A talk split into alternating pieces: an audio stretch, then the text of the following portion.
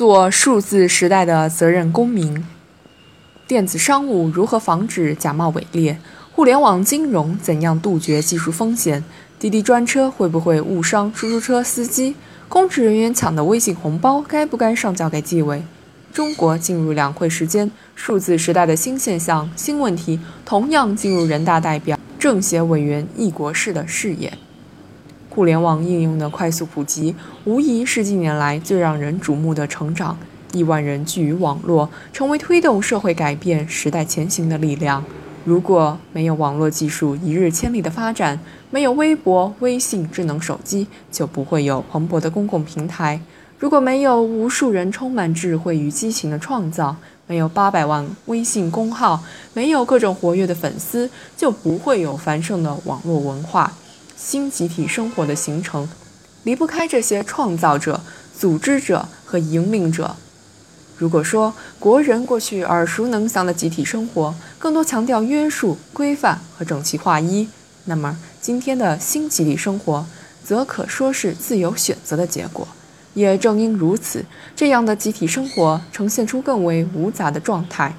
电子商务可能遭遇盗窃失信，医疗触网夹带谋财害命的假药，信息畅流也可能侵犯他人隐私。关于网络的负面新闻，几乎每天都能看到。这样的情况下，那些提供信息、提供观点的网站，那些搭建平台、开发技术的公司，那些粉丝众多、颇有影响的大 V，更应该成为新集体生活的责任公民。呵护这一块精神栖居地。作为技术支持者，需要理解技术的人文性。电商企业将假冒伪劣清出自己的平台，应是责无旁贷的义务。搜索引擎以价高者往前排提供信息服务，自然会被诟病。而那些放任虚假、色情信息泛滥、博取眼球者，更是触碰了法律的红线。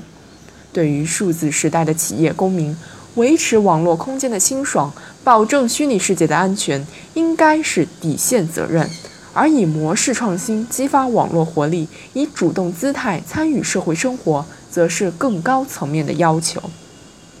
作为内容提供者，需要把握内容的价值观。如果一味屈从点击率，盲目追求阅读量，只会陷入劣币驱逐良币的恶性循环，最终把做内容并变成拼底线。无论是微博的大 V 还是微信的大号，自媒体同样是媒体，也需要遵从媒体伦理，涵养信息时代的精神和心灵。文化产品的提供者们需要保持恒定的审美和价值取向，在分析与把握受众需求的同时，以更高远的眼界开拓更丰富的资源，不被虚荣心和功利心牵着鼻子走。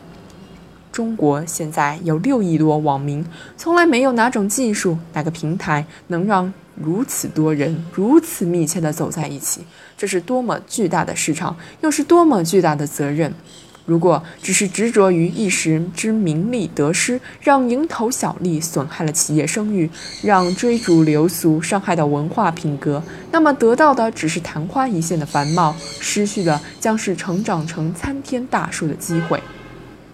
对于互联网管理来说，这两年是立规矩、讲规矩的关键阶段。中央成立了网络安全和信息化领导小组，依法治网成为我国互联网管理的重要主题。七条底线的提出，微信十条的出台，约谈存在问题的运营商，一系列举措构建起自律、他律、互律三种协同机制。互联网未知远远大于已知。规则、文化、道德在新的疆域树立非一日之功。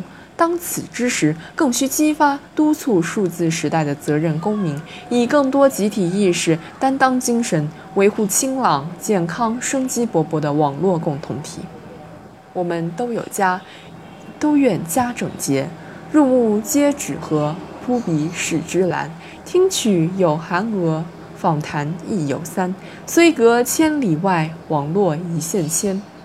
有人用这样的诗句表达对互联网这块精神栖居地的希冀：网络空间理应充满阳光雨露，集体生活理应更加积极健康。这是我们共同的追求，也是我们共同的责任。